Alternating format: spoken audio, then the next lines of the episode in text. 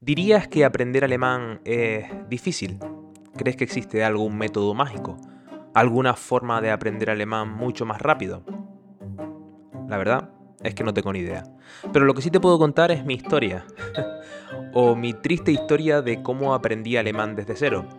Y algunas conclusiones que he sacado en todo ese proceso. Recordarte rápidamente que este episodio pertenece al podcast La Gaveta de Leo, todos los enlaces en la descripción. La historia es que Idair y yo un día decidimos venir a Alemania. Y venir a Alemania supone hablar alemán. Y hay muchos de ustedes que pensarán, Leo, pero ¿se puede ir a Alemania solo hablando inglés? Leo, ¿puedo ir a Alemania si no tengo ni inglés ni alemán? Chicos, si se quieren venir a Alemania, solo hay una opción, aprender alemán. Bueno, que estábamos en Tenerife, sabíamos que queríamos venirnos a Alemania y empezamos a estudiar alemán. Bueno, realmente pensamos, ¿cómo vamos a estudiar alemán? Hay muchas opciones, ¿no? La primera de ellas es YouTube. A ver, YouTube está bien, tiene toda la información para estudiar un idioma, pero el problema es que está todo muy desordenado. Entonces, si no tiene ninguna línea que pueda seguir desde el principio, yo lo veo muy difícil aprender un idioma desde cero, que se puede, pero es muy difícil hacerlo solo por YouTube. Entonces tomamos la decisión de contratar a una profesora particular para que más o menos nos iniciara en el idioma. Y ahí entró en escena K. Katy. Katy. No sé si lo ven en el plano, pero miren quién está detrás. Luni. si hay unos ronquidos en el micro, es Luni que está por ahí. Katy fue nuestra primera profesora de alemán. La verdad que era una chica, una mujer bastante, bastante curiosa porque era alemana, tú le oías ese acento alemán típico, pero luego no tenía las características típicas de una persona alemana. Era en plan, a veces llegaba un poco tarde, a lo mejor te cancelaba una cita y te decía, eh, dos horas antes de, la, de, la, cita te decía, no chicos, hoy no puedo, tal. Aparte le gustaban los gatos, que yo odio los gatos, pero bueno, la verdad que fue una época bastante curiosa porque me acuerdo que nosotros la contratamos a ella, la encontramos por mil anuncios. Recuerdo esa época con cariño porque era como, la pienso ahora y digo, fue qué ignorantes éramos con todo lo que nos iba a venir por delante. Eh, y, todo lo que nos cambió básicamente realmente empezar esas clases, ¿no? Y bueno, empezamos las clases y, al principio era muy perdido, muy perdido. O sea, ustedes pónganse en situación, una pareja de dos pibes jóvenes que llegan a un adosado en Radazul, es decir, en, una urbanización, para empezar a recibir clases particulares de alemán. No te lo voy a negar, al principio el idioma parecía infumable. En España, yo creo que en el mundo en general siempre se ha visto el alemán como un idioma muy difícil, como un idioma muy fuerte, muy potente, muchas palabras, Schwansteiger, um, ese tipo de cosas que caracterizan al idioma, esas palabras largas, esas palabras con acento, fuertes. Y nosotros, no te lo voy a negar, al principio fuimos un poco cagados, porque decíamos, vamos a ver si vamos a aprender este idioma o no. Luego, una vez empezadas las clases, es como todo, ¿no? Empiezas a entender cómo funcionan las palabras, empiezas a entender cómo se conjuga, empiezas a entender, a, oír en alemán, ya sabes qué es un verbo, qué es un sujeto, qué son los complementos. Y aquí es una de las cosas que más me di cuenta y que yo tuve que dar, por ejemplo, un paso hacia atrás en estudiar, estudiar, en estudiar mi idioma. Porque creo que uno de los problemas cuando nos enfrentamos a estudiar un nuevo idioma es que no conocemos nuestro propio idioma, no conocemos el español. Por ejemplo, si tú controlas el idioma español y sabes lo que es un sujeto, un complemento directo, un verbo, cuáles son los tiempos verbales en pasado, presente, futuro en español. Y eso lo tienes bien controlado, es muy fácil luego que tú puedas hacer la asimilación. Asimilación. a ver, yo tampoco controle muy bien el español, ¿no? Pero a veces meto la, la gamba muy fuerte. Pero es muy fácil que tú luego puedas hacer las equivalencias al alemán. Y entonces yo cuando empecé a estudiar noté que me faltaba un poquito esto y di un paso hacia atrás y empecé a estudiar español. Pero bueno, volvamos a Katy. Al principio muchos ejercicios, mucha tableta de ejercicios, tableta, mucha lista de ejercicios, muchas palabras conjugadas, muchas, muchas meter la palabrita en el huequito. Como odio los ejercicios, de verdad chicos. Yo nunca he sido bueno haciendo tareas de clase, es decir, siempre la dejaba todo para última hora. Y, em, y creo que con el alemán me pasó lo mismo. Nunca logré hacer todos los ejercicios que me mandaba nunca los logré hacer. Pero, pero sí es verdad que creo que también es importante conocerse a cada uno a la hora de aprender un idioma y conocer qué es realmente lo que le viene mejor a cada uno. Porque hay mucha gente que es muy buena memorizando, escribiendo, hay mucha gente que es muy buena eh, con fotos, hay mucha gente que hace esquemas. Yo, por ejemplo, soy muy bueno haciendo, bueno, no sé si soy muy bueno, pero creo que aprendo mucho mejor cuando esquematizo todo. Pero bueno, nos sirvió para introducirnos al idioma, nos dio como unas primeras pinceladas del idioma y, la verdad que nos sirvió bastante. Una de las cosas más difíciles de estudiar alemán es el der die das, ¿no? Bueno, no sé si es una de las cosas más difíciles, pero uno, una de las cosas que más le cuesta a la gente, que es como declinar las frases, ¿no? declinar las palabras, con el dativo, con el acusativo, con todas estas vainas, ¿no? E, ella tenía un cuadro muy bueno que me sirvió bastante para hacer los ejercicios para aprobar el examen, porque realmente el der das durante el día a día Da igual que digas eine, que digas einem, que digas eine, eh, la gente te va a entender. Es que ni los alemanes declinan bien las palabras. Entonces eh, es muy normal y no pasa nada si tú vas a la calle y no, te entiendes y no dices einem Hund, ein Hund. da igual, te lo van a entender. Una de las cosas que yo hacía al principio, que el otro día oí la nota de audio y me, reí un montón, era... Para aprender vocabulario lo que hacía es que yo le daba, es decir, grababa una nota de voz y lo decía en español y la decía en alemán. Por ejemplo, Schwester, hermana, Bruder, hermano. Todo ese tipo de cosas me lo iba diciendo y a lo mejor me llevaba 10 minutos de vocabulario y los escuchaba cuando iba a correr, por ejemplo. Y el otro día lo, lo encontré y dije, madre mía, pero ¿cómo podía yo hablar así? Era en plan, Schwester o eh, eh, no me acuerdo cómo era la palabra, pero, pero fue súper gracioso recordando todo lo que era ese momento, ¿no? Con Katy estuvimos unos cuatro meses antes de volar a Alemania. Mirando ahora hacia atrás, yo diría que fue poco. Ojalá hubiéramos estudiado mucho más alemán, porque cuanto mejor vengas hablando alemán, más feliz va a ser tu vida. y lo que queremos en la vida es ser felices, amigos. Entonces, aprendan mucho alemán todo lo que puedan antes de venir a Alemania. Recuerdo que el último día le pregunté a Katy, Katy, ¿tú cuánto crees que yo hablo de alemán? ¿Tú crees que un B1 sí, no?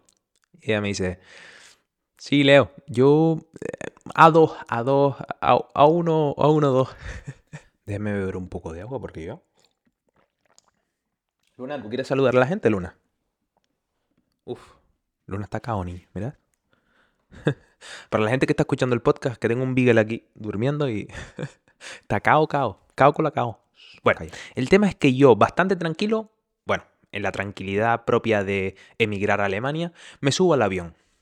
Chicos, me siento en el avión y al lado había una pareja de alemanes y empiezan a hablar en un idioma que yo no entendía ni una palabra. De verdad, los nervios de ese momento no los quiero imaginar porque fue como diciendo, Dios, pero todos estos cuatro meses qué idioma he estado estudiando. No entendía nada. Tiempo después entendí que era alemán, pero no era Hochdeutsch, es decir, el alemán que se habla en toda Alemania, sino era un poco más eh, que es como el dialecto aquí típico de Baden-Württemberg. Eso después me relajó un poco. Realmente pensaba que Katy me la había liado, niño, me había enseñado otro idioma. El tema, llego a Alemania y empiezo a introducirme en la cultura en el país y me doy cuenta que mi A2 B1 de, que yo pensaba que tenía de alemán se había convertido en un A. A0, A menos algo.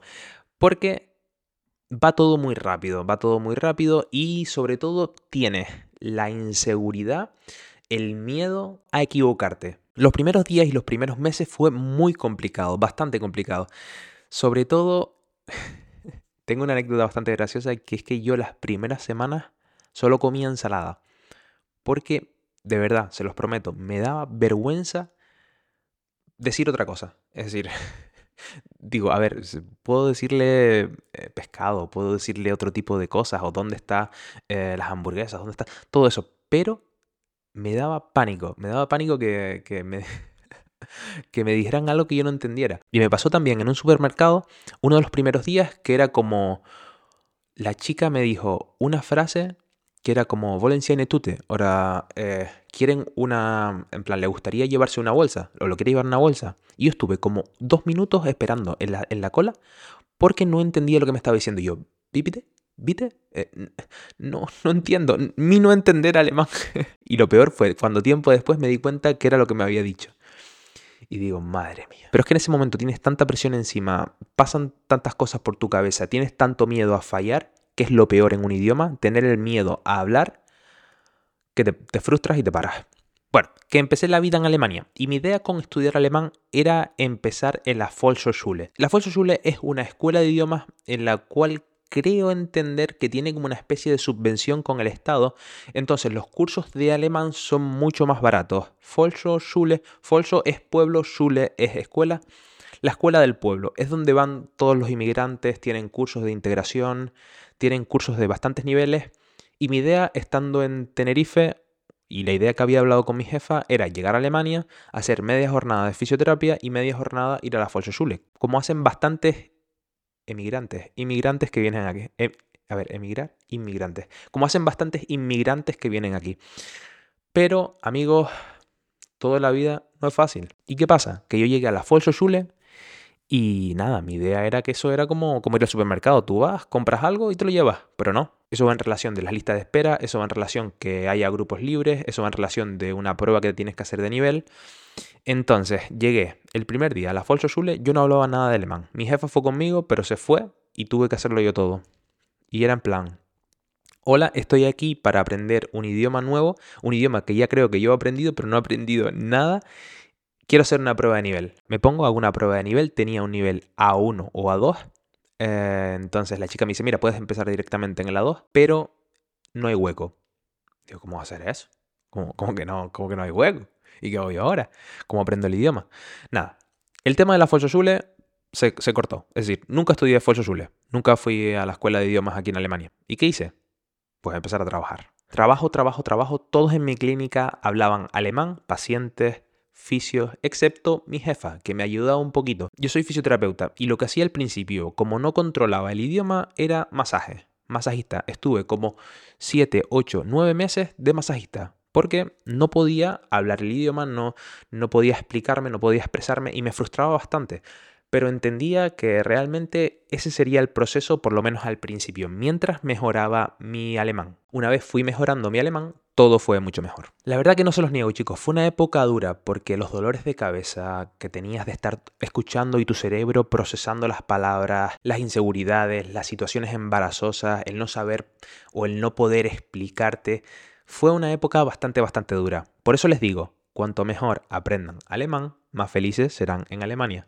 Hasta que un día dije, vale, Leo, los podcasts van bien, eh, ver las pelis en alemán va bien, estudiar por tu cuenta, que no, que no estudiaba, va bien. Lo que tienes que hacer es ponerte en una escuela. Pero claro, no tenía tiempo. Y digo, entonces, ¿qué hago? Pues, amigos, en el siglo en el que estamos, decidí hacer una escuela online. Decidí empezar una escuela online. Y recuerdo que creo que era un vídeo del Jardín de Martín o de Andy GM en el que promocionaban la maratón de Lingoda. Y bueno, digo, vale, pues la hago. Y Dairi también la hizo, de, hecho. Y, recuerdo que lo hicimos juntos. La maratón de Lingoda es algo así como tres meses, pagas como unos 700 o 900 euros. La verdad que no recuerdo ahora cuánto era. Era bastante dinero. Pero si lo hacías todos los días, te devolvían el dinero. Y digo, yo, digo, está perfecto. Voy a estar estudiando tres meses alemán y no voy a pagar nada. ¿vale? Lees la letra pequeña y dices, sí, esto es así, pero tienes que hacer todos los días las clases. Es decir, son clases diarias y si fallas alguna clase no te devuelven el dinero. ¿Saben quién falló a una clase, no? A una sola clase. Y por una sola clase tuvo que pagar 900 euros. Sí, amigos, fui yo. A Idairi le dieron todo el dinero y yo era como diciendo, no me lo puedo creer. Y encima en esa época, ¿sabes? Que es cuando empiezas en un nuevo país, todos son gastos, todo es dinero, en Alemania pagas por todo. Entonces, qué bien me hubieran venido esos 900 euros, chicos, de verdad, se los digo. Pero bueno, es la vida, de eso también se aprende, ¿no? Y en relación a Lingoda, no sé, no diría que tengo una buena experiencia de, la plataforma. Eh, sí, aprendes, pero mm, diría que es más el estrés de tener que estudiar todos los días yo me lo tomé así, por ejemplo, quizás si me lo hubiera tomado de una forma más relajada hubiera ido todo mejor, pero era como en plan, vale, tengo que estudiar. Y las clases eran clases de seis o de siete personas en un Zoom en el que casi te costaba hablar, eh, las, comunicaciones a veces se cortaban. Entonces no diría que tengo una buena experiencia de la, de la aplicación. Yo, no sé, ustedes pueden probarla. Aprendí bastante vocabulario, pero no diría que fue el mejor método para aprender el idioma. No sé, todo eso mientras trabajaba. Claro, es que, claro, es que, en esta situación es muy difícil porque estás ocho horas trabajando y luego las horas que te quedan libres las dedicas una hora a estudiar alemán cuando ya estás reventado de estar ocho horas estudiando alemán. Y aquí es otra de las conclusiones que yo he sacado con respecto a estudiar un idioma, que más no es mejor, sobre todo porque creo que nuestro cerebro tiene un límite, en el sentido de, vale, no puedo más procesar la información, entonces desconecto, desconecto y lo que haces es que no eres productivo en esas horas y realmente no aprendes. Yo soy mejor, yo soy de los que opinan de que es mejor trabajar poquito y bien a trabajar muchas horas estudiando un idioma y luego es paja, básicamente. A ver, mi nivel de alemán fue mejorando, pero diría más que fue por estar 8 horas trabajando y 8 horas hablando con pacientes o con personas en alemán y convivir en Alemania que realmente gracias a lo que estudié por mi cuenta. Diría que he aprendido un poco el alemán como inconscientemente, como fusionándome con el país, fusionándome con, con la cultura, fusionándome con la gente y no enfocándome en estudiar alemán, sino enfocándome en realmente en vivir. Porque creo que a veces cuando estudiamos un idioma, nos enfocamos en el idioma como si el idioma, como si realmente lo que quisiéramos es estudiar un idioma y no queremos estudiar un idioma. Ah, o al menos pienso yo así. Lo que queremos es comunicarnos, comunicarnos, comunicarnos a través de ese idioma. No sé, quizás sea una bobería, pero yo, yo lo veo así. Y como todo, a medida que iban pasando los meses, yo veía que iba mejorando, que iba, me iba soltando un poco más y que iba expresando mejor mis ideas con el alemán. Y no hay nada mejor o no hay, no hay mayor satisfacción que tú poder ir a algún sitio o caminar por la calle tranquilo y saber que realmente mm, si viene alguien a preguntarte cualquier cosa o si necesitas cualquier cosa, vas a poder expresarte, vas a poder comunicarte. Eso es la clave de todo. Por eso cuando me dicen, Leo, ¿puedo ir a Alemania sin saber alemán? Yo te digo, pero es que no, es que no, es que no, no lo hagas, no lo hagas, porque no, que no, que no, de verdad. No olvidemos una cosa, yo tenía que convalidar aquí en Alemania mi título de fisioterapeuta. Y para convalidar mi título de fisioterapeuta necesitaba un nivel B2 de alemán. B2 de alemán. Suena tan lejos, ¿no? Cuando la gente... Yo, yo cuando estaba en Tenerife y decían, mira, tienes que tener un B2 de alemán. Yo decía, ya, yo estoy imposible. ¿Quién tiene un B2 de alemán? La gente tarda años para estudiar un idioma. Chicos, de verdad, el tema de los exámenes de alemán es presentarse y hacerlo. De verdad, suena como sí, vale, tú porque ya has estudiado, pero no. Eh, aprobar un examen no es tan difícil y no tiene nada de relación cuánto sepas alemán a qué certificado tengas. Yo les digo, yo tengo un B2 de alemán y no hablo un B2 de alemán. Es imposible. Bueno, es que no sé lo que es un B2 de alemán. No sé cómo. No se relaciona nada un papel con poder comunicarte. Es por eso que, que, yo noto esto de los certificados de, no sé, un poco, un poco raro. Por lo que si estás estudiando, porque necesitas un nivel B2 de alemán, muchos fisios, muchos enfermeros, muchos médicos que se quieren venir a Alemania y necesitan tener ese certificado para, y necesitan tener ese certificado para y necesitan tener ese certificado para poder homologar sus títulos, les digo, tranquilos, el examen es fácil. Sí, sí.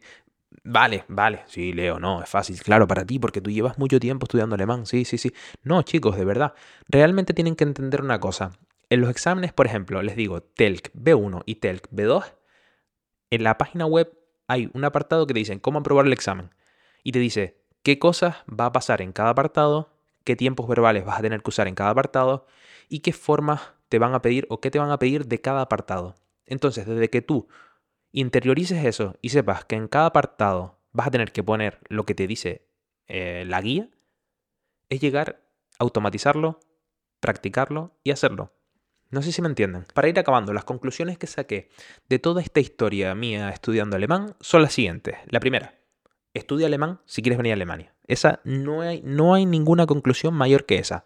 Siempre estudien alemán si quieren venir a Alemania. No vengan a Alemania sin saber alemán. Punto. Segunda, aprende y estudia cómo se organiza tu idioma, cómo se organiza el español. ¿Qué es un sujeto? ¿Qué son los verbos? ¿Cuáles son los complementos directos? ¿Los adjetivos? ¿Cómo funcionan? Todos los adverbios de lugar, adverbios de tiempo. Porque después, una vez tú conoces eso en tu mente, vas a decir, ah, mira, claro, entonces, en el alemán el verbo hay veces que el verbo se pone al final. Cuando por ejemplo se usan los verbos modales, el, verbo principal se pone al final. Y tú dices, ah, claro, y ahora tiene todo sentido. Pero claro, es importante conocer nuestro idioma. La tercera cosa es que más no es mejor. Es mejor, poquito y bien, a cantidades de estudiar en plan. Yo conozco gente que se pone tres horas estudiando alemán.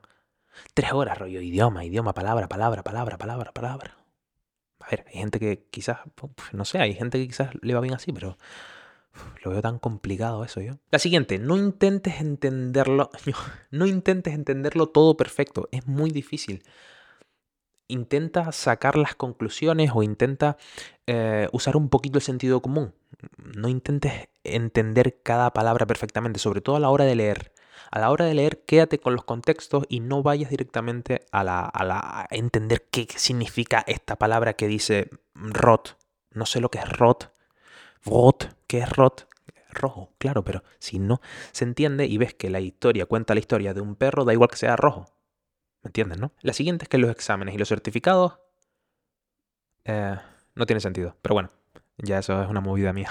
Y por último, la última de todo, no sé si ven a Luni ahí. Luni, estamos acabando, ¿vale? La última conclusión que he sacado es mucha paciencia con el alemán. Paciencia, paciencia, paciencia.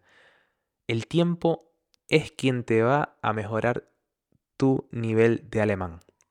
Paciencia. Te lo digo yo, que soy el tío más impaciente del mundo, que quiero las cosas para ayer. Tengo un vídeo del canal sobre cómo aprobé el B1 de alemán y es un vídeo un poquito más detallado donde explica todas las partes y qué hice en cada parte. Te lo dejo por aquí. Chao chicos, sean felices.